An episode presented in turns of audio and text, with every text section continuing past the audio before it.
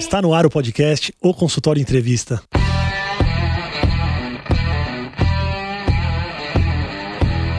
Bem-vindos, eu sou Daniel Kruglenski, médico, cirurgião do aparelho digestivo e vou entrevistar aqui especialistas em diversas áreas que vão nos ajudar a crescer na carreira, melhorar a conexão com os nossos pacientes e a se desenvolver na profissão. No programa de hoje a gente vai falar sobre diversificação, diversificação na carreira, diversificação de investimentos, diversificação na vida. Para isso, eu convidei o Luiz Barzi Neto. O Luiz é meu amigo. O Luiz ele é um empreendedor. Ele já empreendeu em educação, turismo, varejo, franquias e algumas outras coisas que talvez eu tenha esquecido aqui ou não colocado aqui. O Luiz é especialista em investimento de renda variável e é um agente autônomo de investimentos. Além de me ajudar nos meus investimentos, toda vez que eu ligo para ele, converso com ele, ele me ajuda em várias decisões de vida. Luiz, obrigado por aceitar o convite. Bom dia, Dani, bom dia. Vamos lá, estamos aqui. Eu quero poder contribuir bastante com vocês aqui hoje. Vai contribuir. Eu preciso fazer um adendo aqui na introdução que o Luiz, Luiz Barzi Neto, ele é filho do Luiz Barzi Filho, cujo apelido é Warren Buffett brasileiro. O Luiz Barzi ele é o maior investidor individual da Bolsa do Brasil. Ele tem um patrimônio estimado em um bilhão e meio de reais. Bilhão, eu disse. E ele tem uma história muito interessante, que a família dele é de imigrantes da Espanha. Né? Então, os seus avós vieram da Espanha para o Brasil, vieram para o Brás, e o seu pai teve uma infância relativamente pobre no Brás. E hoje ele tem mais de um bilhão de reais.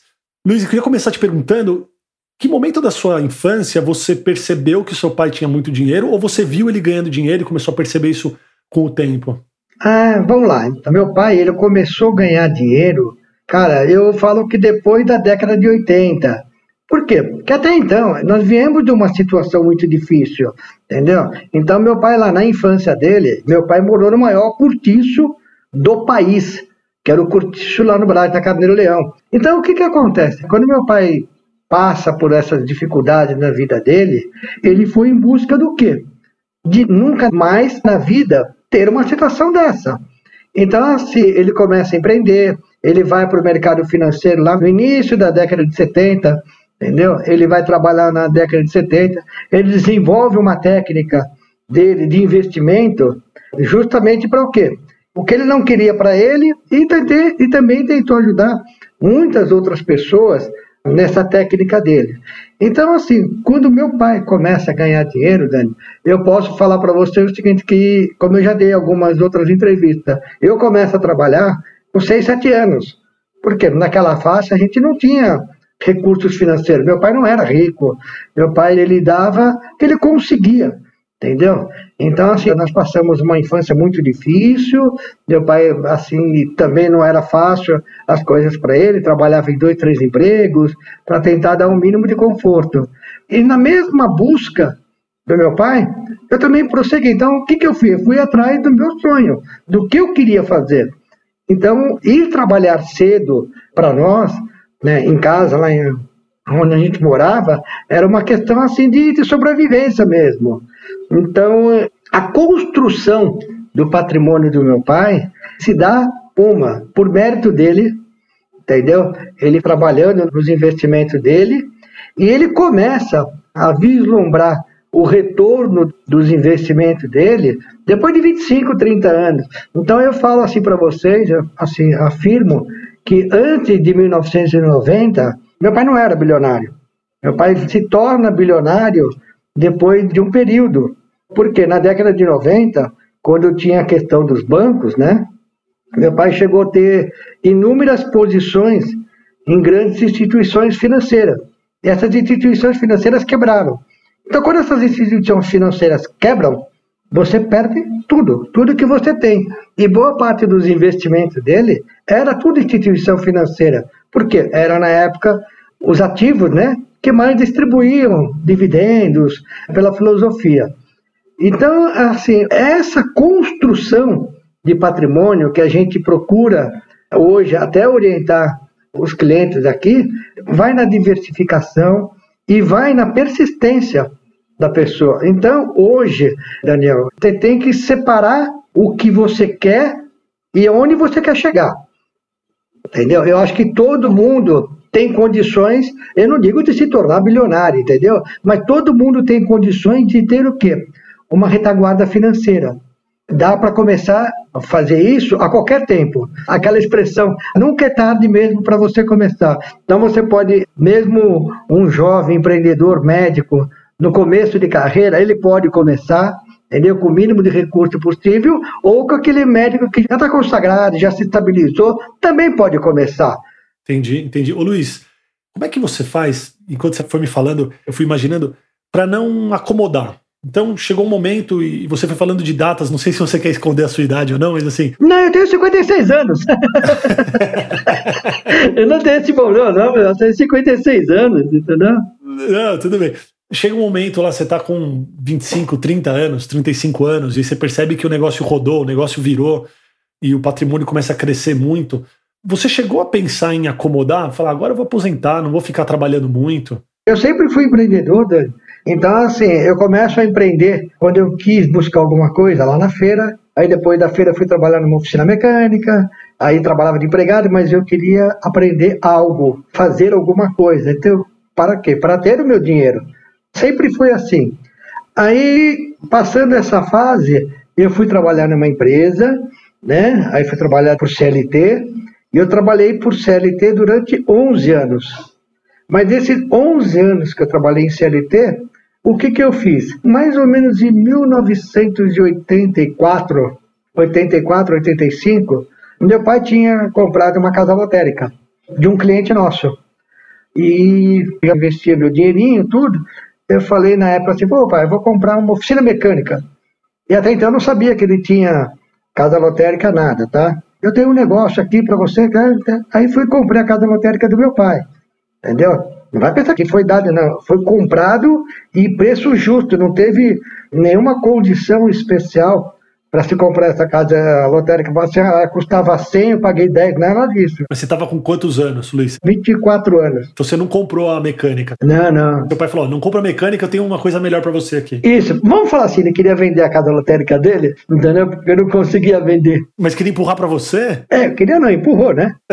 e o que, que acabou acontecendo? Quando eu comprei essa casa lotérica, e eu continuei ainda no meu emprego lá. Então, assim, eu trabalhava na Monsanto, né? Passava na casa lotérica, ia para a faculdade, entendeu? A loteria não é o que é hoje, entendeu? Naquela época, a loteria você tinha um trabalho fenomenal, você tinha que pegar o jogo, levar para a Caixa Econômica. Então, eu saía da faculdade 10, 11 horas da noite, voltava para a casa lotérica, pegava o jogo e levava. Resumindo, eu era mais ou menos um pouco igual ao médico, eu dormia 3, 4 horas por noite. Entendeu? Não é todo médico que é assim, mas tá bom. A gente sabe que boa parte dos médicos ele tem uma carga horária muito forte. Aí quando eu começo até a casa lotérica, até então eu não trabalhava na casa lotérica. Eu tinha lá o gerente que tomava conta. Em 90 já tinha crise, né? Tinha uma crise muito forte. Em 91, por uma reestruturação da Monsanto no Brasil, então ela começou a fazer os cortes, né? De funcionário. Então, o critério que fez eu sair na época foi: primeiro tinha que ser solteiro com faculdade, casado sem filho, e foi indo, né? E eu já saí logo no primeiro, porque eu era solteiro ainda, né? E até um fato curioso que eu vou contar aqui: no dia que eu sou mandado embora da Monsanto, né? É a data que eu marco o meu casamento. Nós já estávamos empenhados para isso. E na hora que acontece isso, que assim eu marco a data do casamento, no dia seguinte eu vou trabalhar na lotérica, porque eu tinha minha atividade. Então, assim, eu não fiquei desempregado. Entendeu? Então, eu fui ser o empreendedor nato. O que, que você gostava mais de fazer? Trabalhar na Monsanto ou trabalhar na sua casa lotérica? É que eu te falei, eu comprei na casa lotérica, né? Como eu falei, comprei do meu pai, né?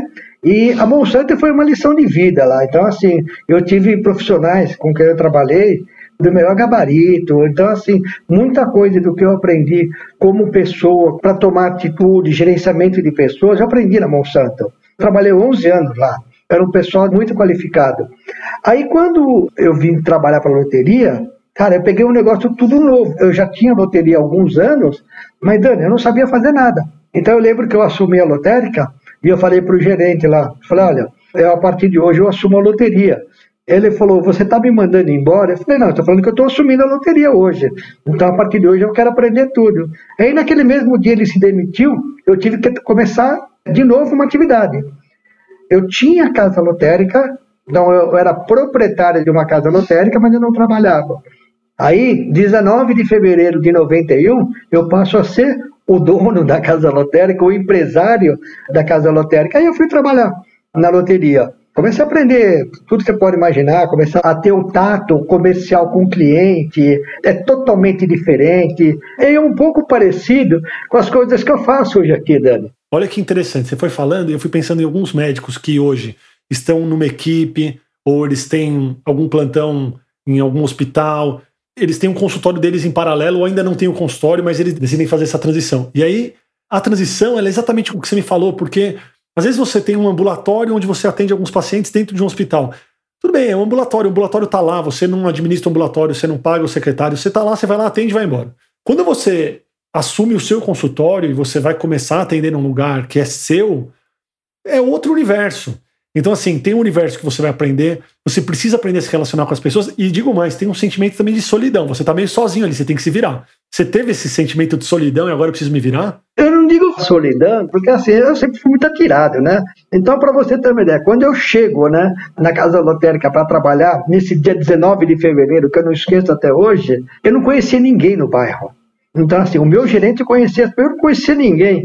Então, eu vou contar um fato aqui que é até cômico, mas é verdade. Tinha um, um rapaz que tinha um comércio na frente, ele falou, ô oh, Luiz, tudo bem? Você tá vindo aqui? O outro dono foi embora. Eu falei, não, eu sempre fui o dono. Ele era meu gerente e tudo.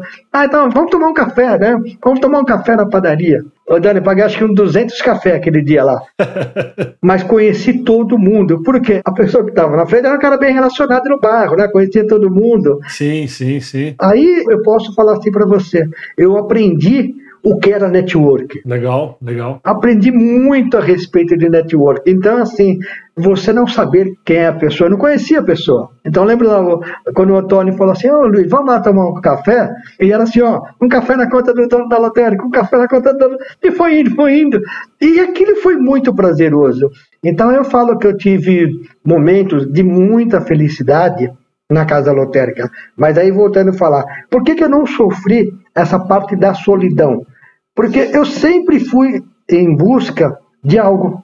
Então, quando eu estava na loteria, então eu passei aquele período todo para aprender. Então, assim, não sabia nada de lotérica. Então, aprendi como é que administra a lotérica, tudo que tinha que fazer. Então, assim, era a primeira parte de pagar imposto. Eu nunca me preocupei com nada disso. Não, a solidão, quando eu falo, Luiz, não é a solidão de não ter pessoas envolvidas, é a solidão de você estar sozinho na tomada de decisões. Sabe, meu, o que, que eu vou fazer agora? Então, mas eu vou chegar aí justamente assim. Então, aí comecei essa coisa. Aí, na hora que eu começo a administrar os meus negócios, eu falo, tá, quando eu trabalhava de CLT, eu sabia que dia 30 pingava o meu lá. E agora? Então, assim, é a história de você ir buscar os seus recursos, o seu ganho diário. Quando eu comecei trabalhando na loteria, eu falava assim, cara, Quanto que eu tenho que fazer para ganhar? Então, o bom da loteria na época era que você fechava o caixa, então você sabia qual era o seu faturamento, o seu lucro bruto diariamente. Isso tinha um negócio legal da loteria. Eu falava, na hora que fechava as contas, isso aqui não dá para me manter. E eu tinha acabado de marcar a data de casamento. Eu preciso fazer outras coisas, entendeu? Então eu começo a pesquisar o que, que eu posso fazer dentro da loteria para que possa me dar mais receita. Aí, primeiro passo, fui atrás de outros lotéricos da região. Ah, o que, que vocês fazem? O que, que você não faz? O que, que você está fazendo? A gente começar a ter uma interação. Consegui, fiz amizade com vários lotéricos lá da região toda. E aí comecei a ver tudo o que a loteria podia me proporcionar. Só que assim, a loteria, contudo, é limitado. O trabalho e o ganho. Você não consegue muita coisa porque é por região, é determinado. Então, o que, que acontece? Quando eu vejo lá que a lotérica já não sofre mais as nossas necessidades, eu tinha um imóvel, né, que atrás era uma casa, aí nós decidimos eu, assim, montar uma escola lá, né? A Sandra tinha a garantia lá do serviço dela, que ela tinha CLT. Aí quando começa a montar a escola, aí você começa a vender tudo, né? Você vende carro, você vende tudo que você tem para você empreender. E para você ter um ponto que assim, tanto eu, a Sandra, tudo, a gente foi pintar a escola. Nós pintamos a escola no começo. Assim, compramos móveis usados para começar a escola. E na época, nós não tínhamos o apoio de ninguém. Mas porque ela estava empreendendo na loteria. A Sandra tinha lá o CLT dela. ela trabalhava numa escola. E você imagina assim para a pessoa do tanto o meu sogro e meu pai, ah, para que vocês vão empreender tudo? Vai tudo para um negócio só. E aí, nesse ano de 91, quando a gente está montando a, escola, chega lá em dezembro, nós inauguramos a escola em dezembro. E qual que era o trato? A Sandra vai trabalhar meio período CLT e os outros meio período na escola. E isso nós já tínhamos casado já, né? Eu morava em Mariporã, viajava todo dia. Cara, só que a Sandra começa a desenvolver a escolinha, começa o trabalho da escola, a escola, pá, dá um boom. Então, o que a Sandra ia trabalhar meio período na CLT e meio período na escola, não deu, que ela começou a fazer matrícula, porque nós fomos atrás de um negócio que, como é que você conquista na escola, quando nós fomos estudar? Primeiro prazo, coisa, tem que ter preço, entendeu? Segundo, a qualidade. Não é a qualidade primeiro e o preço, porque se você vai na qualidade no setor educacional com um preço alto, você não consegue. Você não consegue trazer clientes, né, os pais dos alunos. Aí nós começamos a desenvolver a parte da escola. Cara, a escola foi sucesso. Pagavam todas as nossas despesas, né? Tudo, a minha e da Sandra. Luiz, uma coisa importante e interessante de te perguntar nesse momento. A Sandra foi atrás de um sonho, né? E você apoiou. E você me falou: a gente se desfez de carro, a gente vendeu tudo para investir nesse sonho.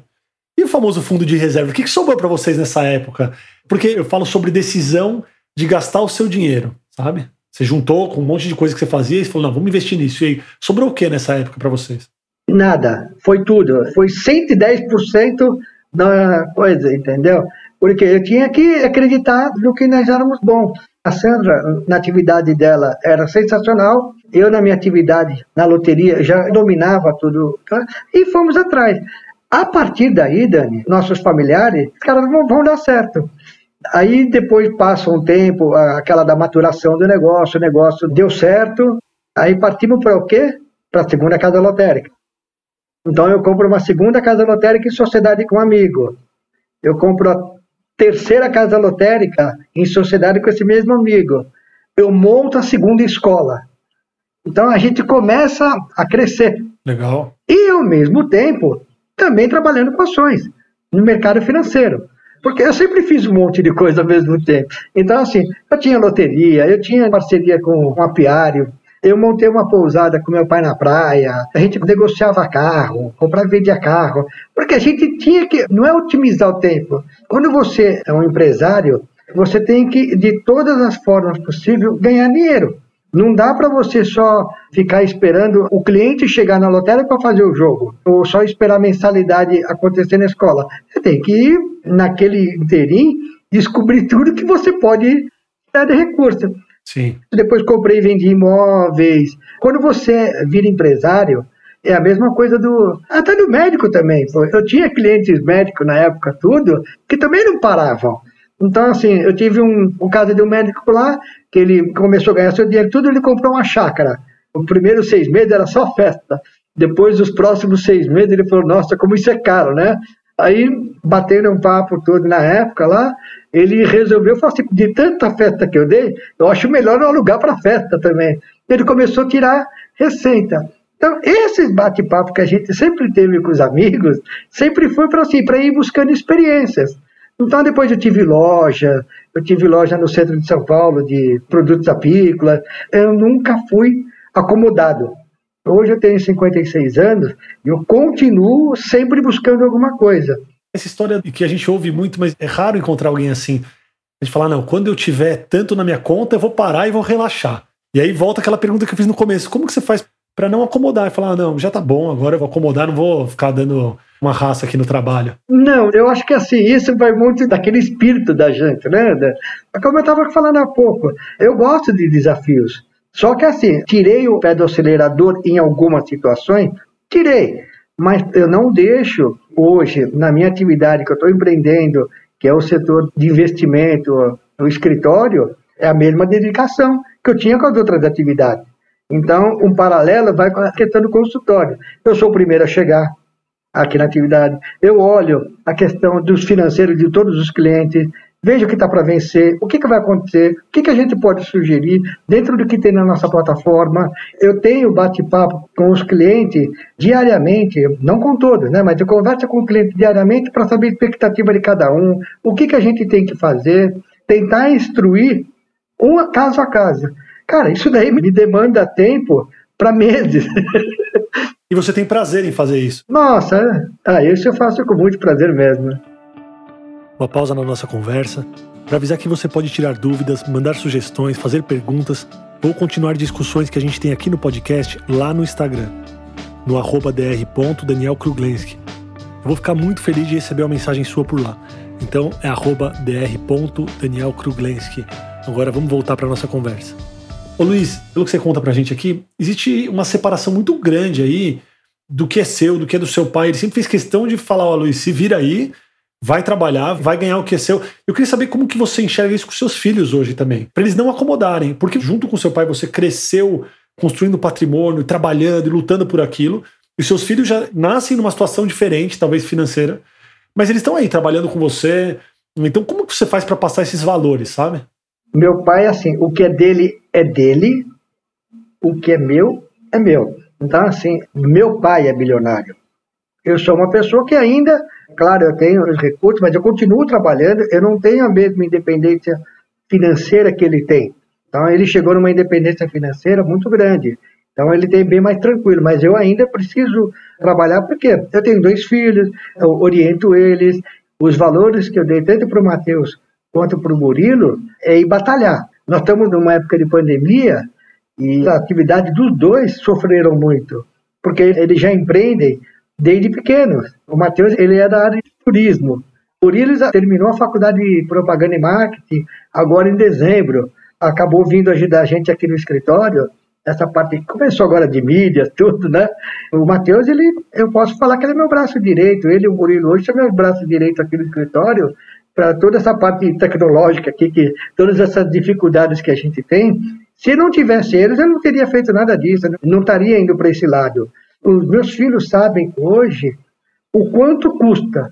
Então, eles sabem qual é o valor, quanto custa uma energia elétrica, quanto custa uma água, quanto custa o IPTU, quanto custa para você ter uma pessoa para fazer manutenção. Eles sabem os valores e eles sabem o quanto que a gente ganha. Uma coisa legal aqui em casa, é, nós quatro, é assim: todos sabem qual é o faturamento, qual é a despesa e quando sobra alguma coisa. Legal. Entendeu? Então, assim, é muito aberto. Eu tenho uma relação junto com a Sandra, não só minha esposa, ela é minha sócia, minha parceira desde sempre. Entendeu? Então, tudo que nós construímos, nós construímos junto. Então, isso é muito importante também, quando você for fazer construção com a sua esposa, com a sua namorada, ou você se associou a algum outro amigo, vão construir um negócio, que isso seja muito claro.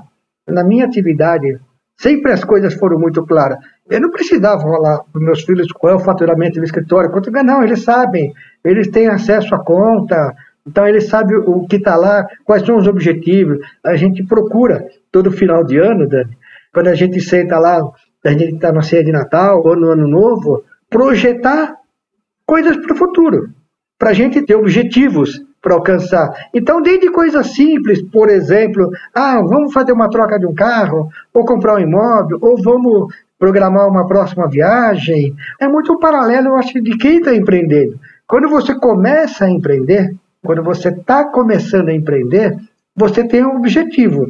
E qual que é o objetivo? Tentar ser o melhor no que você está fazendo.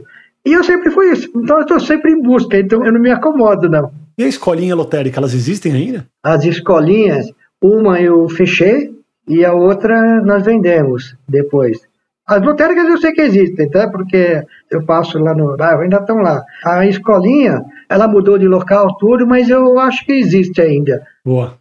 É, não, eu queria saber se você era dono ainda deles. Não, eu vendi tudo, Dani. Quando eu vim trabalhar fisicamente no mercado financeiro, é aquilo que eu falei um pouquinho antes. Eu procuro ser o melhor no que eu estou fazendo. Então, assim, a lotérica tomava bastante tempo, a escolinha tomava bastante tempo. Então, quando eu venho trabalhar fisicamente no mercado, não dá, porque assim, o mercado ele te demanda tempo, entendeu? Muito tempo. E por mais que você esteja muito bom, tem uma hora que a coisa trava. Então, quando eu decido vender todas as casas lotéricas, tudo, aí eu venho para o mercado, eu começo a empreender no mercado de valores, aí eu vou lá, eu tiro a certificação, eu vou lá, monto a empresa de agente autônomo. Isso foi lá no início dos anos 2000. Sim, legal. Mas foi a época que eu vendi as escolas lotéricas, tudo. Ô Luiz, eu queria trazer um pouquinho para aquilo que eu comecei a falar na abertura do programa de hoje, sobre essa parte de relação emocional do médico com o dinheiro. E algo que me chamou muita atenção nesses anos todos aí de crescimento do meu consultório, de mudança até do padrão do perfil dos pacientes do meu consultório, é a história da comparação. E eu acho que médico tem muito disso. Então, quando você começa a frequentar um hospital, e aí você vê que os médicos têm carros melhores, carros blindados tal, isso mexe muito com as pessoas. Eu acho que não é só da profissão da medicina, acho que é com todo mundo, né? Quando você se compara, e a gente naturalmente se compara com o ambiente que a gente vive, e às vezes a gente quer se igualar à pessoa que está ao nosso lado, mas a gente acaba esquecendo de olhar se a gente tem condição de fazer isso. E eu vejo muita gente se endividando, dando um passo, às vezes até um pouco maior do que as pernas, para poder se sentir parte de um meio. O que, que você pensa em relação a isso? Eu acho que a pessoa tem que ter consciência do valor do dinheiro. Uma coisa que a gente sempre preza é o que a gente pode fazer, entendeu? O que os outros vão pensar não tem que estar tá emocionalmente ligado a você. Porque você imagina assim, se você é um médico, você está construindo, fez a sua, assim, né, faz a sua residência, tudo, começa a trabalhar, começa a ganhar o seu dinheiro, aí você quer se comparar ao médico que já tem 20 anos, já se estabeleceu. Cara, volta quando esse médico que tem 20 anos de profissão volta no seu tempo. Pô, quando ele começou, ele não começou rico. Ele começou trabalhando, ele começou empreendendo, ele começou fazendo as coisas dele. Então, uma coisa que eu posso passar para todos é o seguinte: nessa questão da aparência, do que julgar, a gente sabe que tem alguns julgamentos da pessoa olhar, a senhora está vendo aquele médico lá, ele está com um carro 2012 e todos os outros aqui só andam com carro 2022, né? Entendeu? Que nem lançou ainda, já está andando. Mas aquele que está com o carro lá antigo, ele está pagando, ele pagou o carro dele, ele está construindo patrimônio. E isso daí acho que as pessoas têm que tirar para não atrapalhar, porque você acaba entrando numa bola de neve que depois, para você recuperar isso, você pode levar 10, 15 anos. Então, a minha parte emocional, eu posso falar, e assim, uma coisa que eu não dou muito, e nunca dei muita importância, para carro. Então, para mim, assim, o carro me levando entendeu? Confortável, tá ótimo. Inúmeras vezes nós chegamos em alguma situação, Daniel, que os caras falam assim: Pô, Luiz, mas olha aqui os carros aqui, o menor carro que tem aqui na garagem do fulano e tal, custa não sei quantos mil. Tá, e aí? Não mudou nada para mim, entendeu? Porque eu quero eu estar tá bem. Então eu fui lá, pude ir voltar. Então eu acho que quando as pessoas começarem a ter o sentimento de posse para ele, é melhor do que mostrar para o outro. Então, o quão bom é ter um carro? É bom ter um carro? É, legal ter um carro. Ah, então, para cada um vai ter uma situação. Eu preciso gastar tudo isso num carro? Normalmente, um médico, ele trabalha o quê? 12, 13, 14 horas? Por dia, sim. Por aí, né? É, por dia. E às vezes ele precisa ter um carro para se locomover de um lado para o outro. Ele vai pegar um carro de 500, 600 mil reais, vai botar lá na garagem, vai no hospital, trabalha 12 horas, vai pegar o carro. Eu acho que tem algumas coisas que não precisa você ter esse custo tão alto, entendeu? Para deixar parado. Eu acho que você pode ter um carro, se você gosta de viajar, tudo, você pode ter um carro melhor. Mas não precisa, acho que, ter as coisas para mostrar para os outros. Eu acho que você tem que ter as coisas para você. O que, que é bom para você? Ah, eu gosto, mas tem algumas coisas, quando você está início de carreira, eu acho que não, você não precisa gastar esse recurso tão alto. Eu acho que assim, a pessoa que se endivida para mostrar alguma coisa para o outro, eu acho que ela não é uma pessoa inteligente. É claro que tem gente que tem um amor por isso e quer, o sonho da vida da pessoa é ter um carro. Talvez tenha que pensar no timing, né? Porque você se endividar para isso, talvez até vai tirar a sua possibilidade de ter um carro melhor com mais tranquilidade mais para frente e tal. Sim, é exatamente isso. Assim, eu não falo que você não possa ter um carro. Só que assim, se o seu padrão fala que você pode ter um carro de 50 mil, não vai querer comprar um carro de 200. Porque você sabe que você vai ter um carro de 200, o custo de manutenção de um seguro, a garagem, tudo fica mais caro também. E se você não tem aquela receita entrando, eu acho que assim, o primeiro passo que o médico tem que ter, o, o profissional da saúde, é o quanto eu ganho e o quanto eu posso gastar. Cara, a gente fala hoje com essa naturalidade, mas assim, eu sempre tive isso. Quando eu comecei lá a empreender no começo, eu vendi tudo que eu tinha, mas eu fui atrás do quê? Para montar coisas que eu tinha certeza que ia dar certo. Por quê? Porque foi estudado. Se você estudar para buscar alguma coisa, você vai ganhar dinheiro. É a mesma coisa, na atividade médico, você tem dentro da atividade coisas onde você pode ganhar dinheiro. Então vai buscar primeiro ganhar o dinheiro para depois gastar. Se você conseguir fazer isso, você vai ser bem sucedido. Vou falar, os grandes médicos hoje, Dani, que a gente conhece, que tem visibilidade, lá atrás, eles não começaram grande. Eles começaram trabalhando em hospitais públicos, começaram de baixo também. Pegando lá para 512 na Rebouças, é isso aí. Acho que é isso que acontece para todo mundo. Sim. Ô Luiz, você fala com muita naturalidade sobre ganhar dinheiro, né? Tem pessoas que não conseguem, e eu quero insistir nesse assunto porque tem muita trava, sabe? Tipo, uma crença coletiva de que ganhar dinheiro é uma coisa ruim, que a pessoa que ganha muito dinheiro. Não sei, existe uma visão coletiva no Brasil, acho que talvez até no mundo, sobre isso. E você fala com muita naturalidade sobre isso. De onde vem essa naturalidade toda? Você se questiona isso ou é uma coisa super natural para você falar sobre o ganho de dinheiro? Não, eu acho que para mim é uma coisa natural, né? Que assim, como eu vim de uma infância muito difícil, então assim, a busca por ganhar dinheiro sempre foi constante, entendeu? E é o que eu te falo, eu nunca parei de ganhar e eu posso te afirmar, entendeu? Meu pai, mesmo sendo com tudo que ele tem, até hoje ele corre atrás para ganhar dinheiro, entendeu? Ele está em busca de ganhar dinheiro, tudo 100%. E é essa mesma coisa, então você tem que ir em busca do ganho. Quando eu falo com essa naturalidade toda, já passamos muitos perrengues, e não foi poucos não, viu? De chegar tinha que acontecer uma série de situações nas nossas vidas, mas assim, qual é o foco? Qual é o objetivo? O objetivo é trabalhar para ganhar dinheiro, então eu vou levar quanto tempo para isso acontecer? Eu lembro que quando eu adquiri meu primeiro imóvel, eu dei entrada, e eu lembro que eu tinha o projeto e tinha que pagar acho que nove anos, nove, dez anos e foram nove, dez anos até concluir. Então, nesse período, é coisa nossa, né? Não pude comprar um carro zero, porque eu comprei imóvel, investi. Então, é você, assim, saber onde colocar o dinheiro. Então, eu falo com um pouco dessa naturalidade, a gente vai pegando mais experiência também, já demos cabeçada, já errei também.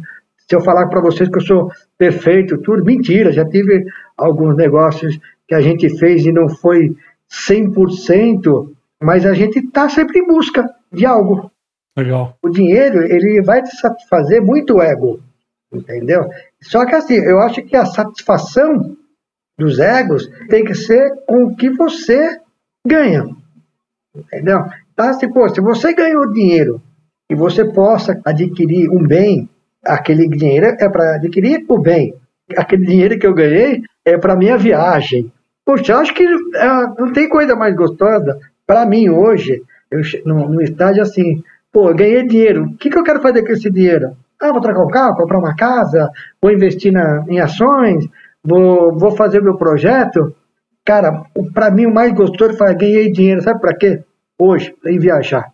Eu acho que é uma coisa que todos, quando vão chegar numa, numa fase, cada um da vida, eu acho que viajar, passear, é, conhecer pessoas diferentes, é muito gostoso.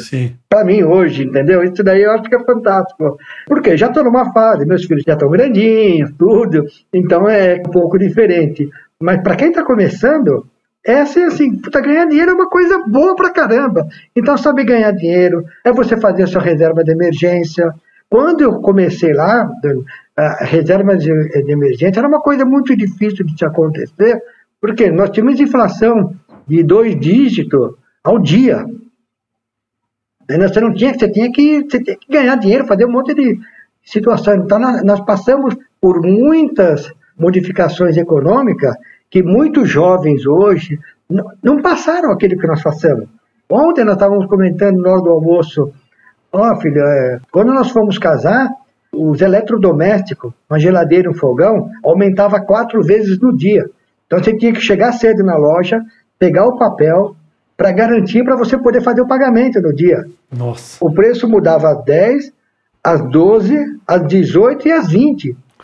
Caramba. É, então assim, muitos jovens não passaram por isso. A nossa relação com o dinheiro, eu, gosto, eu gosto de ganhar dinheiro, tudo, eu acho que ganhar dinheiro ele tem que ser um negócio hoje prazeroso. Porque você ganha ah, em ganhar, saber investir, saber gastar, é, tentar é, ganhar mais é, e gastar menos, para sempre ir fazendo uma reserva. Por quê? Quer queira, quer não, o médico é ele o negócio, né? Sim. Se ele não for operar, ele não vai ganhar. Não adianta ele fazer parte de uma equipe, a equipe ganha um todo. Se você não trabalhar, você não ganha. Sim. Então, porque você é um profissional liberal, você tem que correr atrás do seu também. Sim. Eu acho que é assim, mas ganhar dinheiro é, é bom pra caramba, entendeu? É, é muito bom, muito bom. Eu acho fora de sério. Por que, que é melhor investir com alguém que entende de investimento do que investir sozinho ou usando um robô, por exemplo? Isso é uma frase que não é minha, tá? Essa frase é do meu pai. É assim: o pessoal precisa procurar um profissional para ajudar a investir. É a mesma coisa que eu for no médico, entendeu? E eu, eu, eu me automedicar. Então, assim, é, você não estudou, você não aprendeu, você não, você não tem todo um, um critério por trás para poder a, ajudar a, a tratar a pessoa, é a mesma, a mesma coisa de investimento. Se você tiver um profissional que possa te ajudar, claro, vai, vai encurtar muitas coisas. E às vezes não é só o investimento, porque eu, eu faço assim, não, eu, eu só não ajudo a pessoa a investir. Às vezes tem muitos clientes que me ligam, ele precisa resolver uma situação, montar uma estratégia para ele poder fazer algum investimento. Em cima disso, a gente procura pensar o que a pessoa faz, o quanto ele ganha, dos investimentos que ele tem, o que, que a gente pode fazer, e às vezes até como negociar para ele poder conseguir isso. Perfeito. Isso é uma coisa fantástica que a gente procura fazer. E, e isso você vai comprar quanto? Não tá, já faz parte do, do, do dia a dia, entendeu? Sim, eu tenho certeza que vários telefonemas nossos, se fossem precificados, valeriam muito mais do que qualquer alta que a gente teve em investimentos aí. Que a gente já teve altos e baixos, né, Luiz? Mas, Sim, claro. Mas os nossos telefonemas e quando a gente troca experiência e seus conselhos são muito bons. Então, eles valem muito, né? A gente já deu muita risada junto aqui. Claro, claro. Essa troca é muito boa. Ô Luiz, se alguém quiser te procurar, se alguém quiser investir com vocês, onde encontra vocês? Eu tenho meu site, é luisbart.com. Então você entra lá, quer investir e você vai abrir um cadastro, né? Aqui no próprio escritório. Nas redes sociais, no Instagram é luiz.barce, no YouTube Luiz Barce Neto. Pessoal, Luiz com Z e Barce com S. Tudo isso aqui, esse bate-papo hoje que está acontecendo, velho, é muito porque os meus filhos me ajudam pra caramba. Então a, gente precisa hoje estar associado ou estar com pessoas que venham te agregar. Às vezes as pessoas que elas podem te ajudar, elas às vezes elas não te ajudam financeiramente, mas ela ajuda com o apoio, uma sabedoria. Então, assim, uma coisa que eu falo muito: escutem os mais velhos e escutem os mais novos também. muito bom. Todos têm experiências. Eu acompanho o Daniel há um tempinho já também já participei de algum evento com ele do consultório, isso é fora de série. Essa troca de informações que vocês têm, continuem, aumentem isso, aumentem seu network. Na dúvida, pergunte. Persistiu a dúvida, pergunte. Procure pessoas que possam vir ajudar. E é muito bom. E a sensação que a gente tem ouvindo aqui no podcast também, todo mundo está ouvindo a gente, é que a gente é amigo de todo mundo que está ouvindo. E eu queria dizer para vocês, vocês já sabem disso, que as portas estão sempre abertas. Então, tanto comigo, vocês podem me mandar mensagem, me procurar. A gente gosta muito de passar a informação que a gente tem, com quanto que a gente quebrou a cabeça. E na parte de investimentos, assim, e de vida, na verdade, de empreendimento, o Luiz é um cara que tem uma experiência incrível. Cada telefonema é uma lição. E eu só tenho que te agradecer, Luiz. Obrigado pelo tempo, obrigado por dividir aí coisas pessoais com a gente, né? Com todo mundo que está ouvindo. Muito obrigado mesmo, foi muito bom. Ah, eu fico, fico feliz da gente por ter, ter contribuído tudo. Boa. Obrigado, viu, Luiz? Obrigado. Muito obrigado por ouvir o podcast. Se você gostou desse episódio, compartilha com os amigos. E não esquece de clicar no botão seguir na sua plataforma favorita para você receber todas as novidades do podcast ou consultório. Até a semana que vem.